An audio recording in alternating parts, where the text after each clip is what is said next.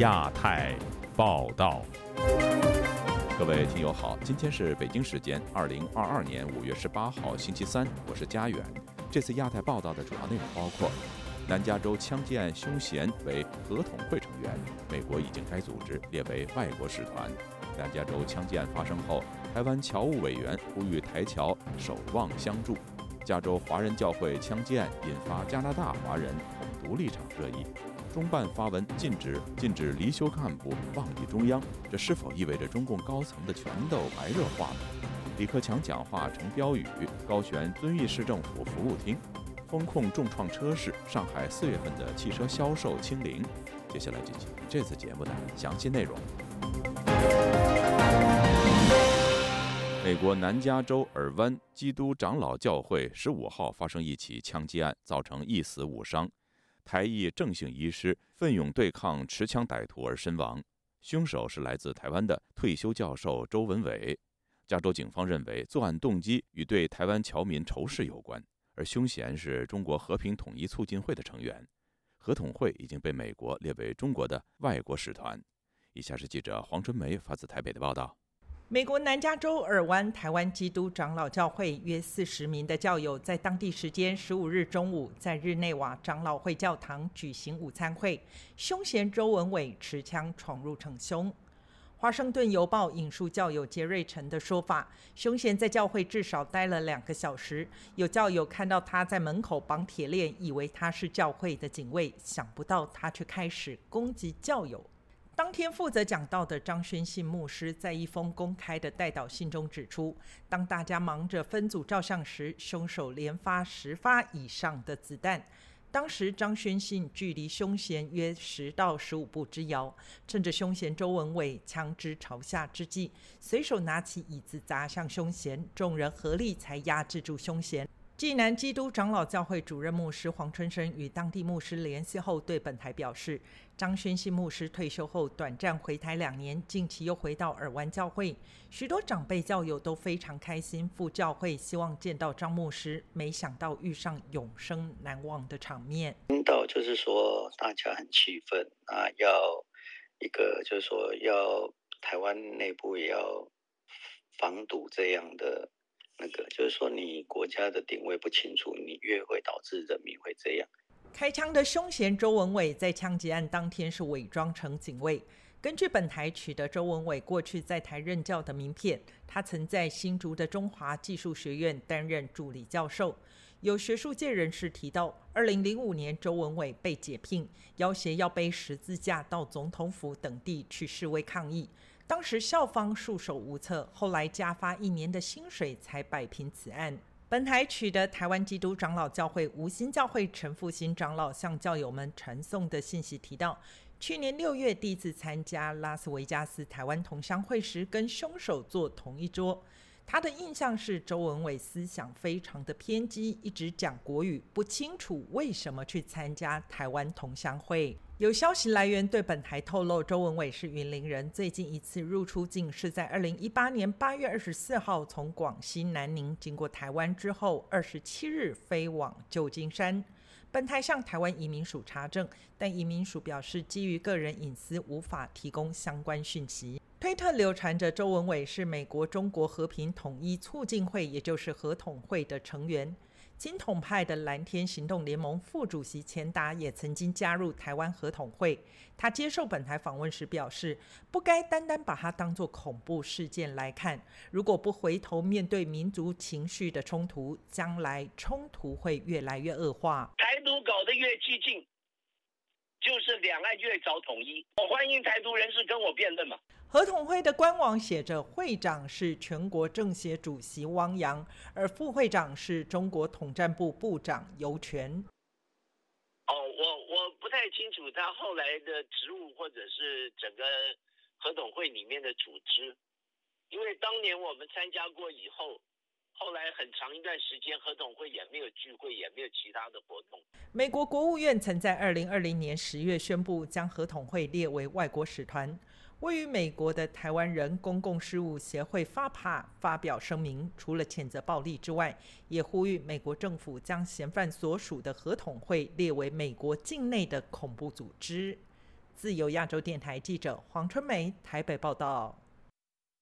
美国南加州的城县五月十五号发生一起枪击案，一名有着中国合统会背景的枪手闯入当地的尔湾台湾基督教长老教会开枪行凶，造成了一死五伤。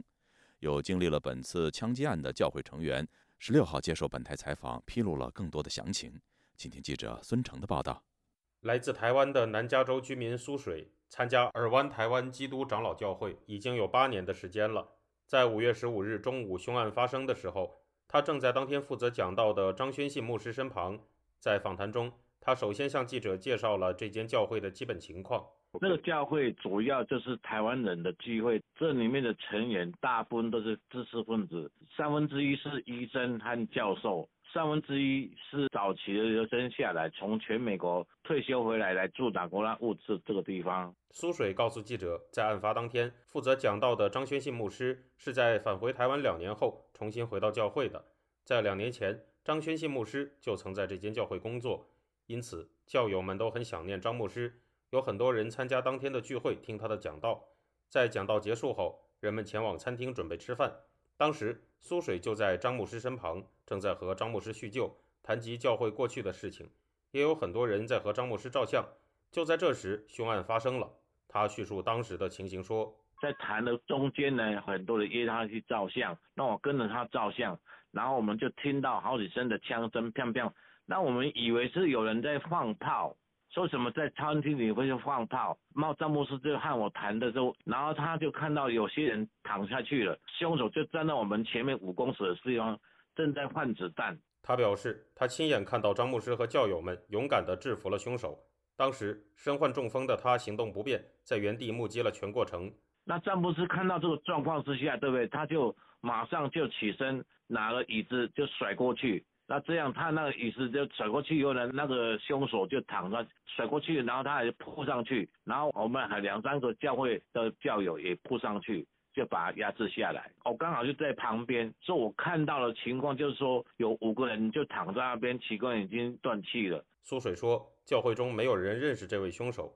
根据目前已经披露的案情，本次凶案的行凶者周文伟平日居住在拉斯维加斯，是中国和平统一促进会的理事。这个反对台湾独立、支持中国统一的组织已经被美国政府列入外国使团。凶手的行凶动机是出于对台湾人的憎恨。苏水表示，尔湾台湾基督长老教会的成员是支持台湾独立的。他说：“这个教会有一个特殊，就是很尊重台湾独立的思想。然后我们有成立一个个演讲会，就是每一个礼拜三有一个演讲会，就包含医生，那有很多政治同志者。这个凶手在警察询问他的时候，他也坦白讲，他是因为憎恨我们这个教会对台湾的立场和他们能违背，所以他来自有这个目的来的。”现居加州的台湾侨务委员李汉文表示，自蒋介石统治台湾的时代以来。长老会就一直是台湾本土派的中坚力量。他分析凶手本次行凶的目的说：“长老教会是台湾本土派里面的一个坚定的力量，所以呢，他跑到 Orange County 呢，对长老教会下手呢，这个第一个有仇恨犯罪，这个是有证据在的；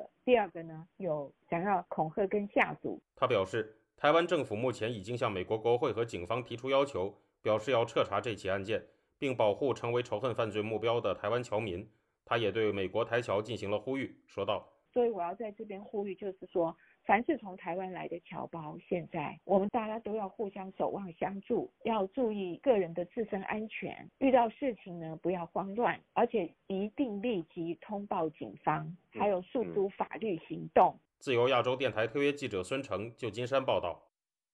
美国台湾裔教会枪击案凶嫌是中国和平统一促进会的成员，警方推断作案动机与仇视台湾侨民有关。加拿大华人社区也常常议论统独议题，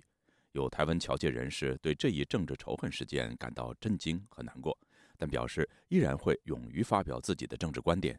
请听记者刘飞的报道。这个枪击悲剧发生在美国南加州一间台湾基督长老教会。大温哥华台湾侨界联合会前任主席张礼枪是温哥华长老教会基督徒。他说：“所有教友们对事件都感到震惊难过。虽然长老教会是本土派，一向捍卫台湾主权。”但是一个非常祥和的教会组织，不理解为何会成为攻击目标。张李枪说，加拿大也有分别支持两岸统一或是一边一国的群体，彼此应该理解对方立场。台湾从开始到现在本来就是自己一个国家，People's Republic China 在台湾嘛，从来没有过嘛，所以现在从从中国来的人，可能有些就不一定认为是这样了，所以会有产生触统派。张李枪也说，不会因为此事件就害怕对外表达自己的政治观点，因为加拿大是拥抱多元的国家，无论蓝色、绿色、红色都可以自由的展示。只要是真的事情，我还是会讲了，因为嗯，希望大家能够互相尊重，也希望用和平，不不要用暴力来。从江苏移民加拿大已经十几年的吕浩，交友圈非常广，圈子里分别有促统派和主张台湾意识的朋友。但他说，从未感受到彼此有什么仇恨感，尤其加拿大是一个相对平和的社会，相信这种极端的事件不会在加拿大发生。我们在加拿大，呃，保守派和自由派，大家还是可以坐在一起吃饭啊，可以一起聊天。但是上升到这种情况是比较。令人讶异啊！国内的大陆民众啊，他们会稍微极端一点，呃，赞成武统的人会相当多的，但是呢，绝对不会有仇恨台湾的同胞的这种倾向。来自北京的王翔则认为，美国警方的判断太武断，这个人基本上是精神有问题，不应该把他的杀机和两岸统独政治分歧挂钩。美国就是恐天下不乱写的，他就是希望引起各种族裔之间的这种争斗。大家可能最后的关注点都不是在这个案子谁受害了，更关注的就是这个人来自哪里，然后他为什么会变成这样？是因为他不只是台独啊，然后他有什么支持大陆的？加拿大华人促进中国统一联盟在各大城市都有成员。去年，他们在网络上举办了习近平主席在建党一百周年关于台湾问题的宣言以及两岸关系分析座谈会。与会者对祖籍国的强大和中国共产党的正确领导感到自豪，表达了对统一的憧憬和期盼。与此同时，加拿大国会周一投票通过重新恢复加中关系特别委员会的运作，继续探讨中国议题。预料台海安全将成为焦点，因为俄乌战争的关系。加拿大军方国防情报局长赖特曾经在国会上公开提到，非常担心中国是否会加快对台湾的控制。自由亚洲电台记者柳飞温哥华报道。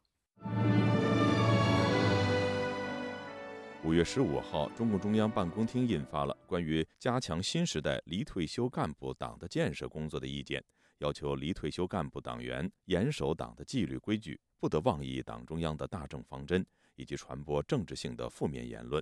此举意欲何为？背后又显示出中共内部的哪些问题呢？以下是本台记者凯迪的报道。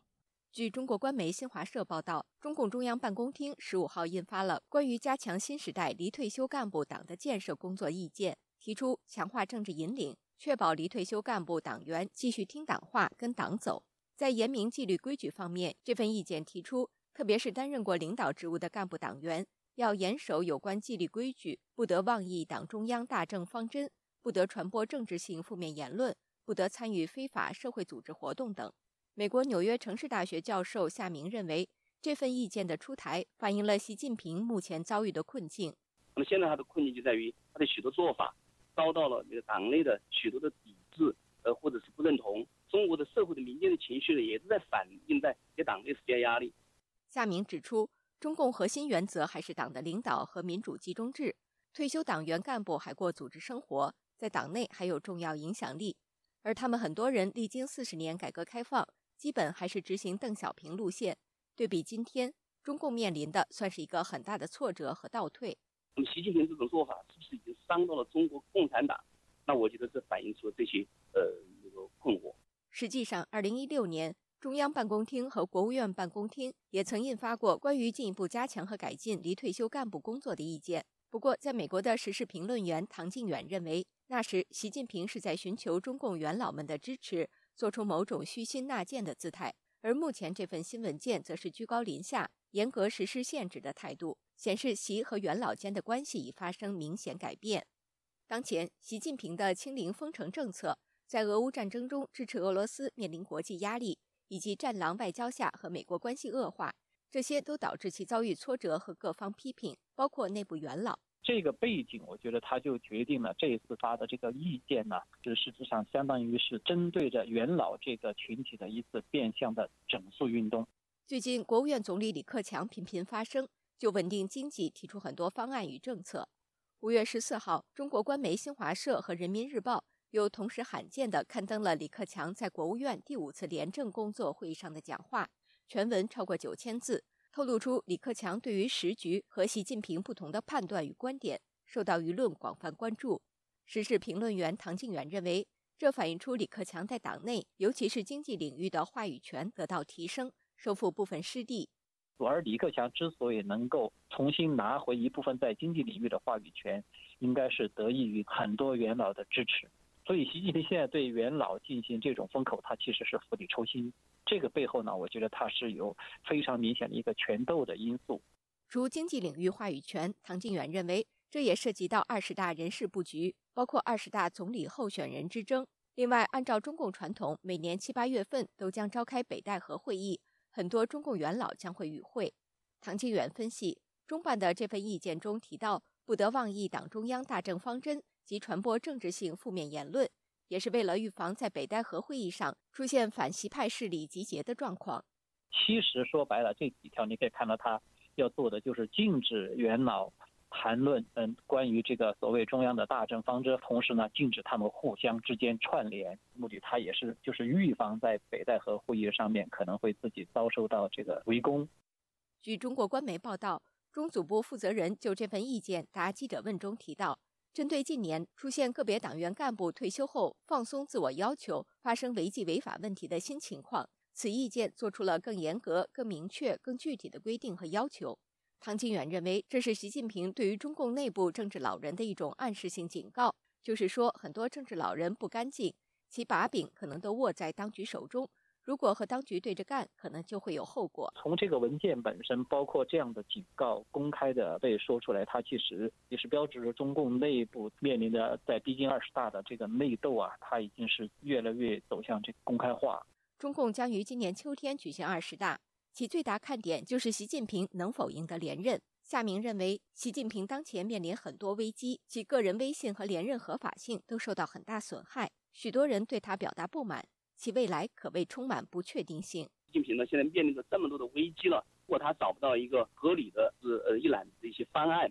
能够说服党内的话呢，那么尽管他可能那么会把个人集权呢走向更军事化、暴力化的方向，所以呢，他可能呢会进入到第三阶。但是呢，我觉得呢。从基本的民心、基本的合法性和基本的党内的这个制度的支持来说，我觉得习近平呢基本上已经完全丧失了。所以，呃，他的这个未来呢，我觉得充满了不确定性。以上是自由亚洲电台记者凯迪华盛顿报道。中国总理李克强去年和三年前的两句公开讲话内容，近期出现在贵州省遵义市政府便民服务大厅内，引发热议。有评论认为，李克强的讲话被公开展示的确罕见。请听记者乔龙的报道。本周二，微信朋友圈流传一段网民齐天大圣发出的视频，并留言写道：“贵州遵义信号明确了刚刚添上去的字。”在这段七秒钟的视频中，在政府便民服务大厅内，众人办理业务，墙上挂的写有“把民之所望，做改革所向”的红字。署名是李克强，在墙壁的另一侧挂着写有“深入推进放管服改革，着力优化营商环境”共十七个字。虽然没有署名，但这是李克强于去年在全国深化放管服改革、优化营商环境电视电话会议上的讲话内容。有中国资深评论人士认为，李克强的讲话上墙不太符合中国的政治规范。但是这种现象尚未普遍，因此不能说明政治大格局已经生变。资深媒体人宋阳周二接受自由亚洲电台采访时说：“此事唯一说明的可能是中共最高领导层的分工进行了细化，其中《人民日报》全文刊登李克强早前的讲话全文，这些都是极为罕见的。”他说：“最高层的权力分配可能会有所变化。”他这个体制不变的话，本质上没什么太大的差别。李克强上啊，还是习近平上啊，你能看到这种消杀的模式啊，封城风控的这种趋势啊，本质上应该没有什么，没有什么其他的变化。好像他是历代这个总理里面最弱势的一个。李克强在二零一八年中国人大会议闭幕后的中外记者会上说过：“小题还需大做，只有解决好民生关键小事，才能做好发展大事，把民之所望。”做改革所向，让全体人民享受到更多的发展成果，更多的获得感。李克强在二零二一年六月下旬的疫情期间，在全国深化放管服、改革优化营商环境电视电话会议上的讲话中提到，要推进放管服改革、优化营商环境。从根本上说，就是解放和发展生产力，使市场的资源配置中。起决定性作用，更好地发挥政府作用。如今成了遵义政府服务大厅的座右铭。五月十四日，中共机关报《人民日报》和新华社同时刊登了李克强在国务院第五次廉政工作会议上的讲话，全文超过九千字。李克强连续曝光，实属罕见。对此，政治学者黄永梅对本台说：“网民对近期李克强的名字频繁出现感到兴奋，亦给予希望。很多呢，很大程度上都是人们的一种期望。”嗯，主要是对现在的这种状况啊，相当的不满意。在这样的一种情况下，这些谣言呢就四起，传递的很快，也传递的很广。但是呢，把希望呢寄托在李克强这个人身上呢，呃，希望不大。中国的政治体制如果是没有全面性的改革，单纯的靠某个人上下呀，实际上不能改变。旅美时事评论人士郭宝胜认为，中国的新冠疫情清零政策导致民怨沸腾，因此民众把希望寄托在李克强身上。他说：“现在有人把李克强的讲话贴到墙上，无非是想给民众留下希望。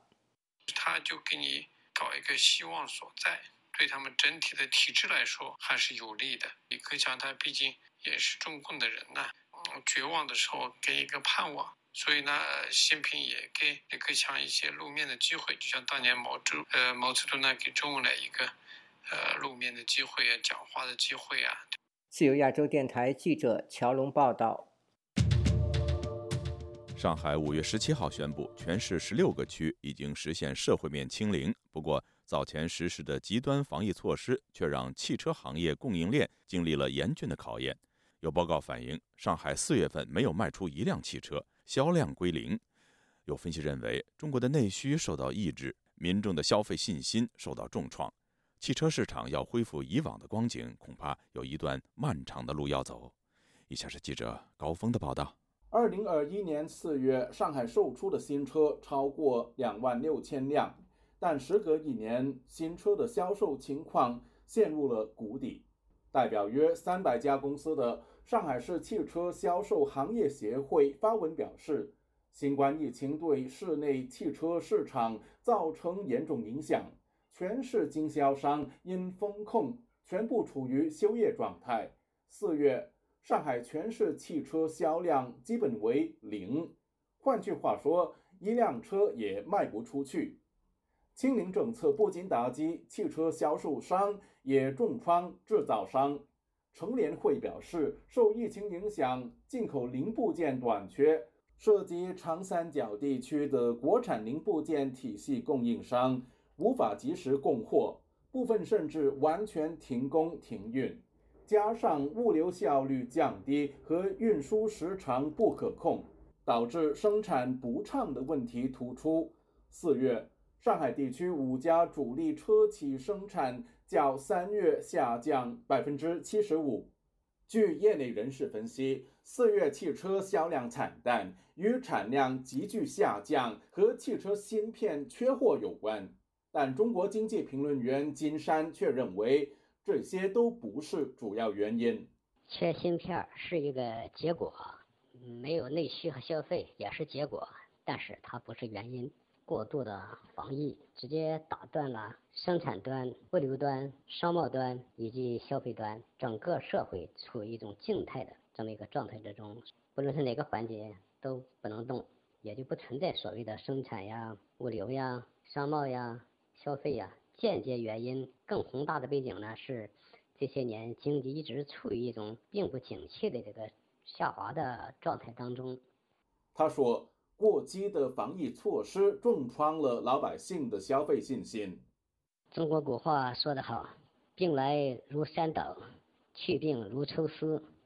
消费端的就业问题没有解决，人们连就业岗位现在都解决不了的情况下，就没有工资性的收入，没有工资收入拿什么去进行消费？没有消费就不存在内需的问题。车辆的消费呀，处于购房之后的第二个家庭的大件消费。一般普通人家，我觉得现在对购买汽车这个大件消费呢，可能会三思而后行。上海市卫健委五月十七日宣布。全市十六个区已经实现社会面清零，十多个重大工程项目已经复工。但金山认为，要重建生产和消费秩序不是朝夕的事，而且必须以降低疫情防控力度为前提。重磅的防控，这个泰山压顶式的一刀切，把整个社会面，整个这个地方用个社会面，把整个社会面给一下子处于冰冻状态的情况下。就算是在行政命令之下，说是通过官方的统计呀、人为的操作呀，使得这个理论上、数据上清零了。但是呢，就拿生产这一块来说，你想要一下子恢复到此前的那个正常的状态，没有那么容易。况且你清零的过程还是那么的剧烈，整个的社会活力呢已经完全的丧失了，而且人们的信心也丧失了。呃，我们说破的过程呢？呃，相对来说要容易得多，而利的过程呢，那就更难，难上加难。受疫情影响，中国四月份多项经济数据出现倒退，其中零售及工业增加值的表现更是两年多以来最差。中国国家统计局在五月十六日的记者会上，却仍然对经济前景审慎乐观。发言人表示，吉林、上海等地的疫情已得到有效控制。复工复产也在有序推进，五月份经济运行有望得到改善。台湾淡江大学产业经济学系教授蔡明芳却相信，中国民众对于经济前景心里有数。住在中国里面的中国人民，他们本身感受到他们整体中国经济在往下滑的话，请问你还会有诱因会去购买汽车这种非必需品吗？大概不会吧。如果中国人民预期未来中国经济会下滑的话，他就会紧缩裤带，他对于汽车这种非必需品的一个消费，他自然就会跟着会降低啊。接受人民网采访的浙江大学研究员谭和林则认为，中国汽车业眼下的颓势是短期的问题，下半年汽车业有望恢复正常，尤其智能电动汽车仍将是消费市场升级的风向标。自由亚洲电台记者高峰香港报道：上海市徐泾镇的一个居委会严禁居民网购，只发方便面，但被居民拍到有人在办公室偷吃蛋糕。相关视频在网络流传，但拍摄者却被处以行政拘留五天。另外，上海本周一起推进复商复市后，有居民说，部分商铺只准开业四个小时。以下是记者巧龙的报道。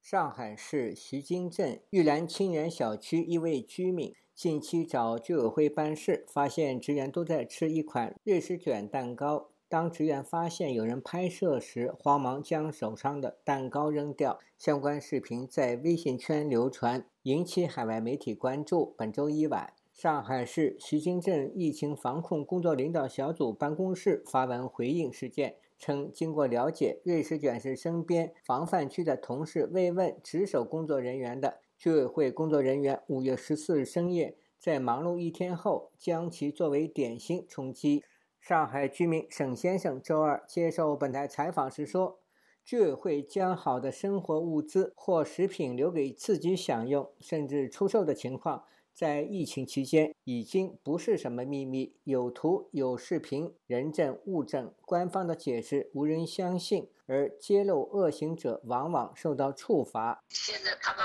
守的是，一旦被曝光，现在曝光的人他们会去找麻烦，然后你的这个视频传播出来，好了，没多久就给你屏蔽。所以说后面这个势力是非常厉害，我们也知道，但没办法。面对民众的质疑，徐金镇政府的回应称，五月十五日中午，小区有部分居民至居委会反映问题，对五月十四日分发的方便面不满意，要求更换物资。在看到专门分送给老年人的配套客饭时，发生聚集抢夺的情况。对不明真相群众的非理性行为，公安部门当场予以劝阻和教育。网民批评当局此举是只许州官放火。不许百姓点灯。有质问当局，最终拍摄视频的人被拘留了，是因为什么呢？官方并未作出解释。上海居民冯女士告诉记者，她近期转发视频和接受外媒采访，多次被公安警告。如果你转发这，你受到很多的公安局的警告，包括我已经受到过四次警告了，嗯，包括上门警告，说我不能接受海外媒体的采访，你再接受海外媒体的采访，我们在。疫情结束要上重账，我说我那你让国内媒体来采访我呀？我现在我不管他是海外媒体还是国内媒体，我只要人家来问我，我只要说真实情况就可以。上海封城已经两个月，当局宣布自本周一开始分阶段恢复商业及市场运作。人民网称，五月十六日起，上海分阶段推进复商复市，首日早餐店、烧麦店、小吃店、快餐店。菜市场、理发店、大型超市，人间烟火气袅袅升起。对此，上海居民陈先生说：“他所在的区域仍未解封，许多店铺只准营业三至四个小时。有些是作秀的，每个区域政府都要征集嘛，上面要求要复工复市，让他可以装个样，到时候来开电视的时候弄个几家，就像演戏一样。实际是没有开。”中国卫健委周二消息，前一天新增一千零四十九例新冠本土个案，上海占八百二十三例。上海再多一例死亡个案，是九十二岁女子，患者有基础病。上海市卫健委表示，全市十六个区已经实现社会面清零。当地公布首批二十四个重大工程复工复产项目中，十六个已经复工。另外，北京新增五十二例本土个案。包括四十三例确诊和九例无症状感染。北京部分公交和地铁站周二起查验乘客健康码显示异常的将被劝离。自由亚洲电台记者乔龙报道。武汉封城时有芳芳日记，上海封城时有什么？在回答这个问题时，上海人应该底气十足，因为上海有很多人面对更加严格的监控与审查机器。用创新的方式记录疫情，表达不满和提出质问。他们不只问着何时解封、何时能抢到菜、何时不用再遵守着毫无人性的防疫政策，他们还困惑着：在这场残酷的封城仪式后，上海还会是过去那个远比中国其他城市更加开放的上海吗？上海又如何走到今天这一步？下面是本台记者唐佳杰制作的两集特别节目：《疫情下封不住的汹涌民意》。今天请听上集：上海人要发问。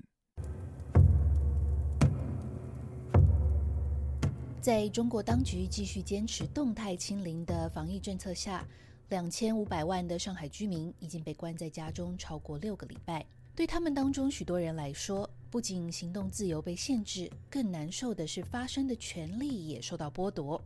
浦西静安区的李先生已经在他一居室的公寓里待了四十多天。与记者通话前，他先把手机里的微信号登出。他说：“这是为了避免监控和数据收集。基于安全考量，李先生不愿全民受访。”他说：“这段日子最煎熬的就是失去自由。”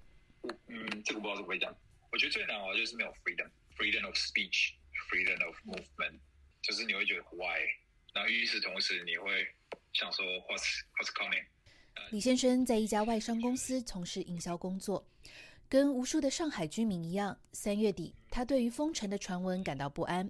仍听信政府说这是暂时的举措。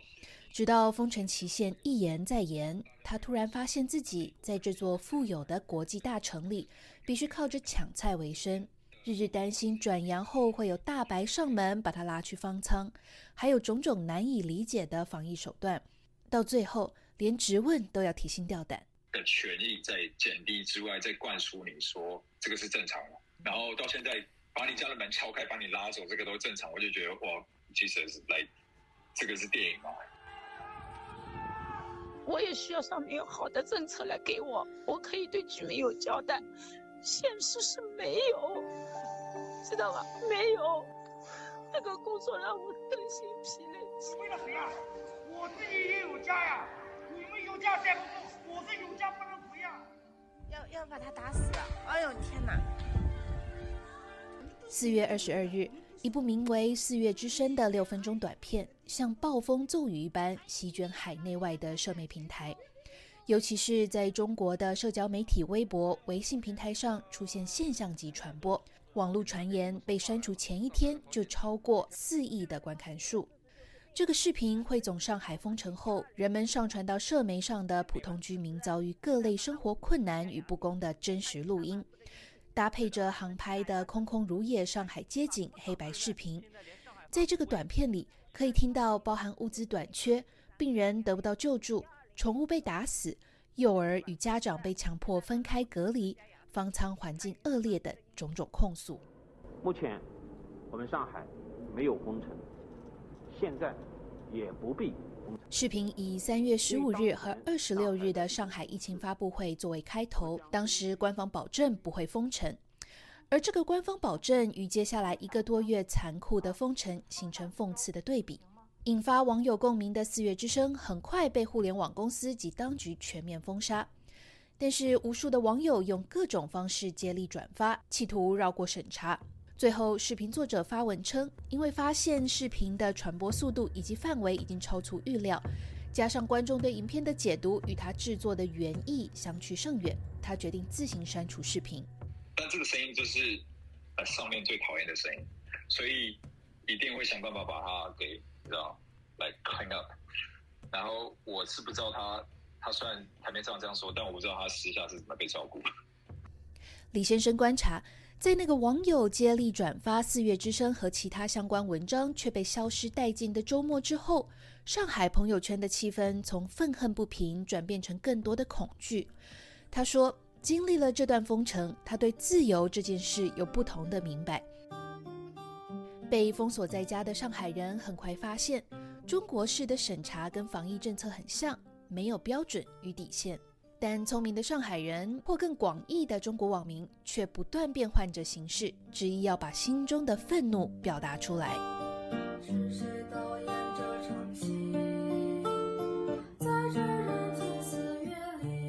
两个年轻女孩在家里弹着吉他演唱改编歌曲《独角戏》，歌词写道：“两千万人禁足禁语，剧本荒唐离奇，清零意义在哪里？”这个视频遭到全网删除。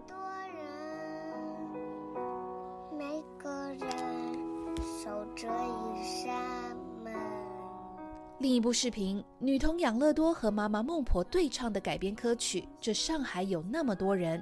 质疑上海缺乏人性的强拉隔离政策。不出意料，这个视频也被全网删除。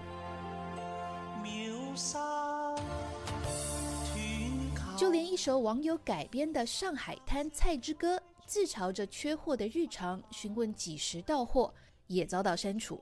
总部设在中国的网络审查观察网站 Great Fire 共同创办人史密斯告诉本台：“Creative content like songs and videos have a greater likelihood of going viral。歌曲和视频等创意内容更有可能传播开来，它们有时比文字更强大，而且可以触及情感。审查单位知道中国人使用创造性的手段来规避审查限制，因此他们也在锁定删除这类素材。”面对快速的审查机器，上海民众用新的方式记录疫情和表达不满。录音、音乐、改编歌曲几乎成了一种新的记录上海封城的艺术形式。研究音乐审查的英国卡蒂夫大学讲师林真宇告诉本台：“现在上海这个情况的审查，其实也有一种可能，它会创造一些新的论述的形式。”像例如说，表达上可能会用比较暧昧的方式去诉说，会用一种看起来好像比较乐观，但其实是一些无奈，这样子的表达的方式，我觉得在这次上海的一些音乐相关的音乐作品里面，好像能够看到有这样子的通信。审查的过程中，一般来讲都有很多的所谓的揣揣测的上意，彼此的顾忌。但是在这个的呃顾忌跟暧昧跟不明确的状态之下，我觉得也印证了现在的这个时局里面。言论自由可能会被影响的程度，跟不同来源的层层的可能控制。中国审查机构的敏感神经，甚至连中国官方歌曲都不能容忍。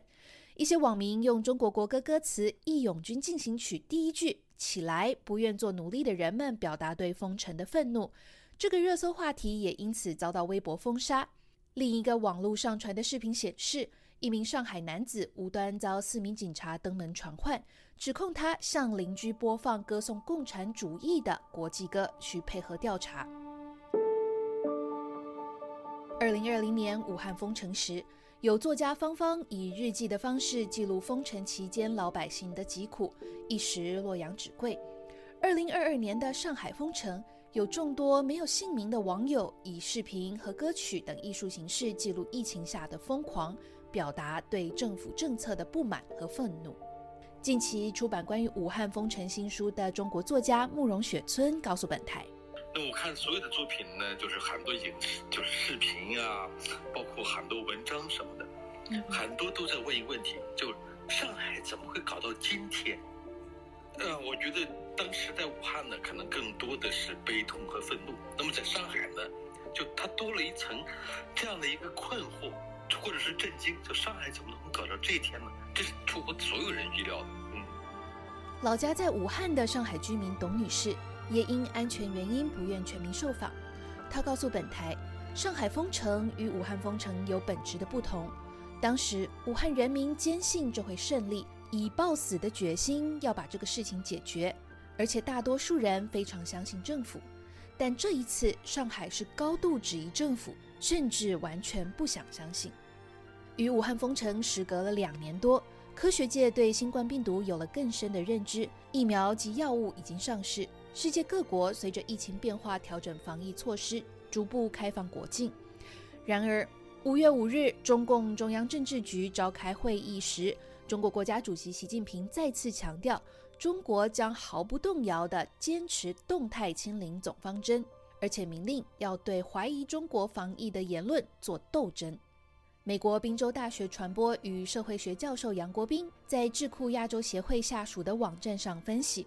中国的官僚体制让人们宁愿盲目的听从指令，也不愿意质疑程序的不合理性，这是造成上海封城困境的根本原因。慕容雪村说：“啊，我觉得从两年前的武汉到现在的上海，或许到未来的北京。”这个政府呢，并没有学到太多的有用的知识，只是学会了如何控制社会，用什么样的方式控制人们、控制人民、控制社会，而我觉得变本加厉的残酷。李先生把上海视为引以为傲的家，他说：“这座城市的开放与包容，让他仿佛是全中国最不像中国的地方。”不过，一场封城证实了这样的自由如此脆弱。他说：“来，就是上海已经不会跟以前一样了，这个我们都还蛮清楚的。只是它会变得到什么地方、什么 level。”他说自己跟身边的朋友都待不下去，有的已经想办法出逃了。自由亚洲电台记者唐佳杰，华盛顿报道。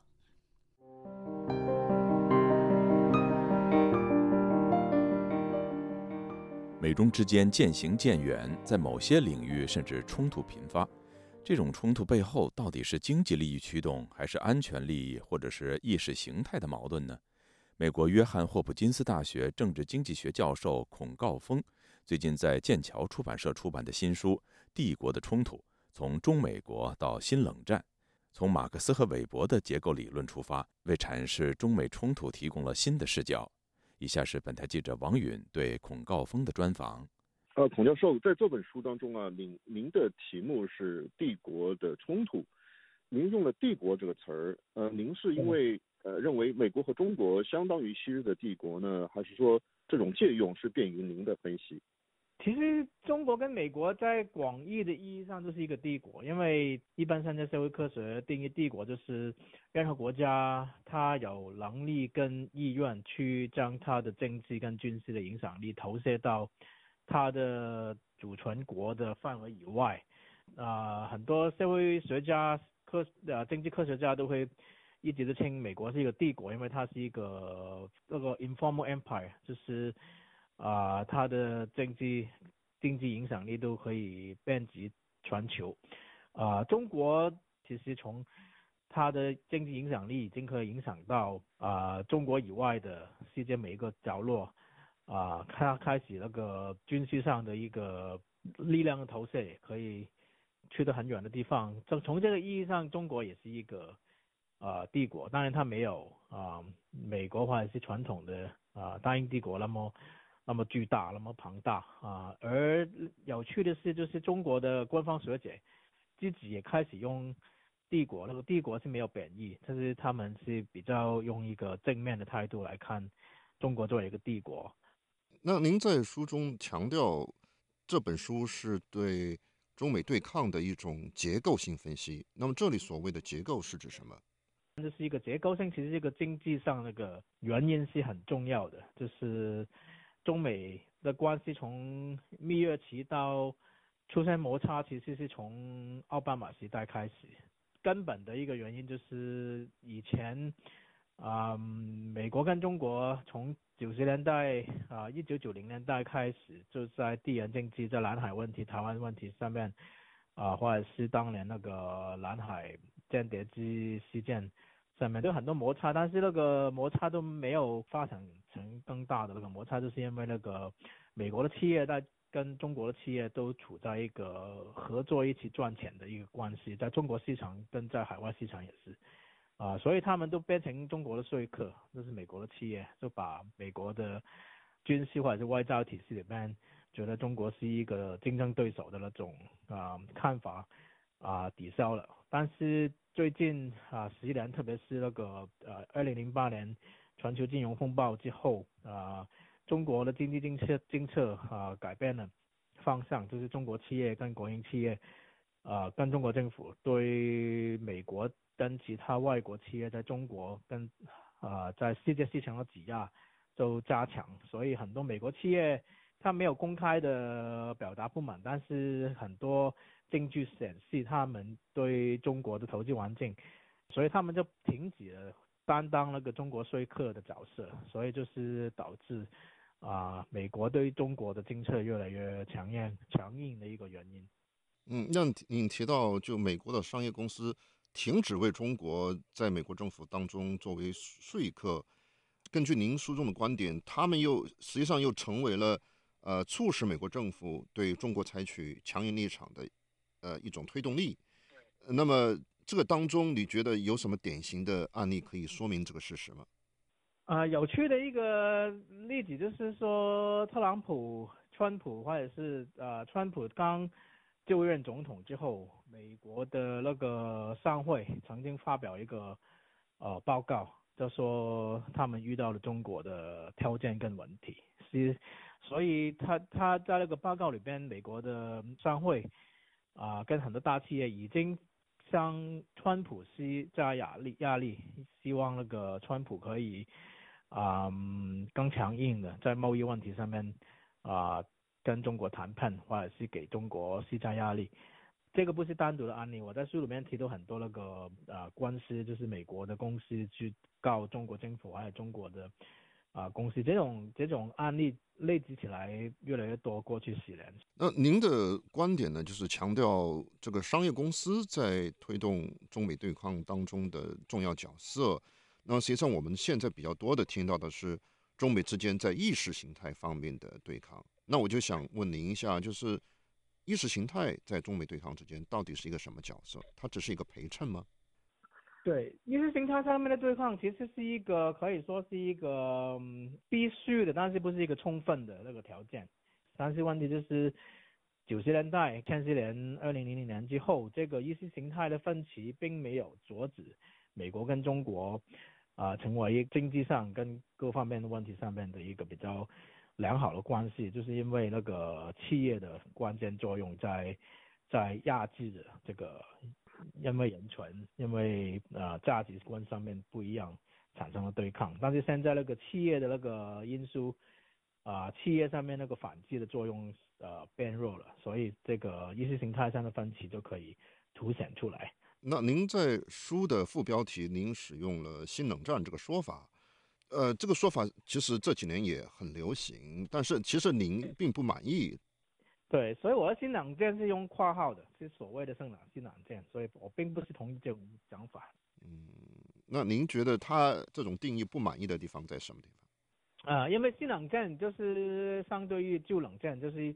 主要就是强调那个意识形态的分歧。我刚才讲就是。意识形态的分歧跟政治上的两个体制上的不一样啊，并不是现在忽然间两个两国关系恶化的一个啊最重要的原因。因为如果这个是最重要的原因，中美的对抗应该是九十年代就开始了，八九年天安门之后就开始了。现在那个对抗主要还是那个经济上面的两国从啊合作到竞争，所以这个这是一个。嗯，帝国之间的两个资本主义帝国之间的一个竞争跟对抗。那您也提到了“休昔底德陷阱”这样一个说法或者说理论，但是其实你也不满意这个说法或者这种主张对于中美对抗的这种解释。那您不满意的地方在什么地方？说是这里先进的这说说法就是一个崛起的国家跟一个现在主导的国家必然会发生冲突。啊，这个其实是有点道理，但是不可以解释全部的事情，因为看历史。就是二十世纪初，德国是一个崛起的国家，所以它跟英国作为一个主导的国家发生冲突。但是美国当时也是一个崛起的国家，它并没有跟英国发生冲突，相反，它跟英国是盟友。那我最后问一个题外话，因为您是来自香港啊，那么您在这本书当中，你提到的是中美之间这种结构性的对抗，那我想请问一下，您作为一个香港人。呃，那你怎么估计在中美对抗这种格局下，香港的基本前途？其实香港的呃，过去几年发生的事情，就是中美呃从合作走向对抗的一个啊很鲜明的体现啊，跟着从一二零一九年的那个修例的呃抗抗争到后来的国安法。啊，现在那个抗争体现在香港上边的那个中美的啊抗争，或者是中国资本跟美国资本的抗争对抗跟竞争还没有完结，所以虽然是现在表面上看来啊国安法之下啊香港的啊局面好像已经决定了啊，但是在表面的稳定底下，我们还看到一些暗涌。嗯，看来这是一场持续的大戏了。对对，没错。好，感谢您接受我的采访。好，谢谢。以上是本台记者王允就中美关系对约翰霍普金斯大学教授孔诰峰所做的专访。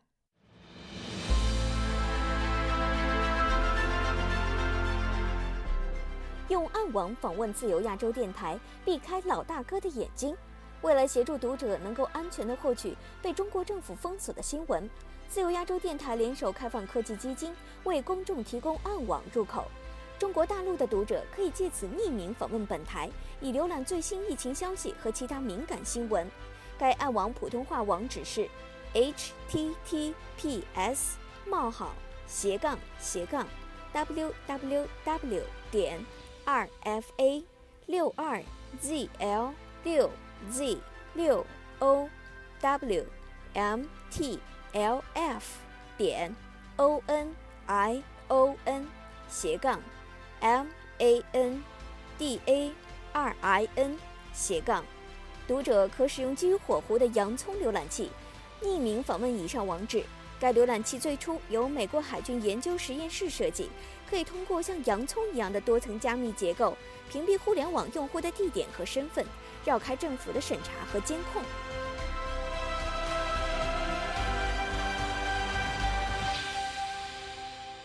听众朋友，接下来我们再关注几条其他方面的消息。中国东方航空三月底传出坠机事件以来，中国官方在调查失事原因上缓步前进。据报道，美国官员在评估了相关黑匣子数据后指出，当时驾驶舱中确实有人故意让飞机坠毁。《华尔街日报》十七号报道说，了解美国官方对东航坠机事故初步评估的一名人士说，飞行数据显示，当时驾驶舱中有人故意让飞机以接近垂直的飞行方式坠落，这需要以手动输入装置才能够使飞机有致命的俯冲。知情人士表示，参与调查的美国官员将注意力转向了一名飞行员的行为。他认为，还有一种可能就是有人闯入驾驶舱，故意制造坠机事件。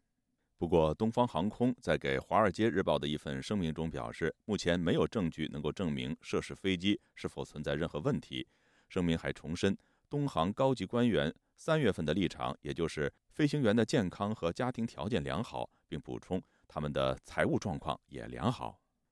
美国财政部部长耶伦十七号向欧洲喊话，在设法对抗俄罗斯入侵乌克兰之际，西方国家也应该采取谨慎而且团结的做法来约束中国在商业与贸易上的作为。美国到底要不要降低对中国制产品苛征的关税，以对抗通货膨胀？美国总统拜登政府内部意见不一致。路透社引述消息人士话报道说，以财政部长耶伦为首的抱有支持降税的立场。但贸易代表戴奇则有不同的意见。美国政府内部正激烈辩论。新冠肺炎大流行以来，不只是一线的医护人员的心理健康问题受到关注。最新的调查显示，香港的养老看护者有高达八成有抑郁症状，更有一成的受访看护者曾有自残或者是轻生的念头。各位听众，这次的亚太报道播送完了，谢谢收听，再会。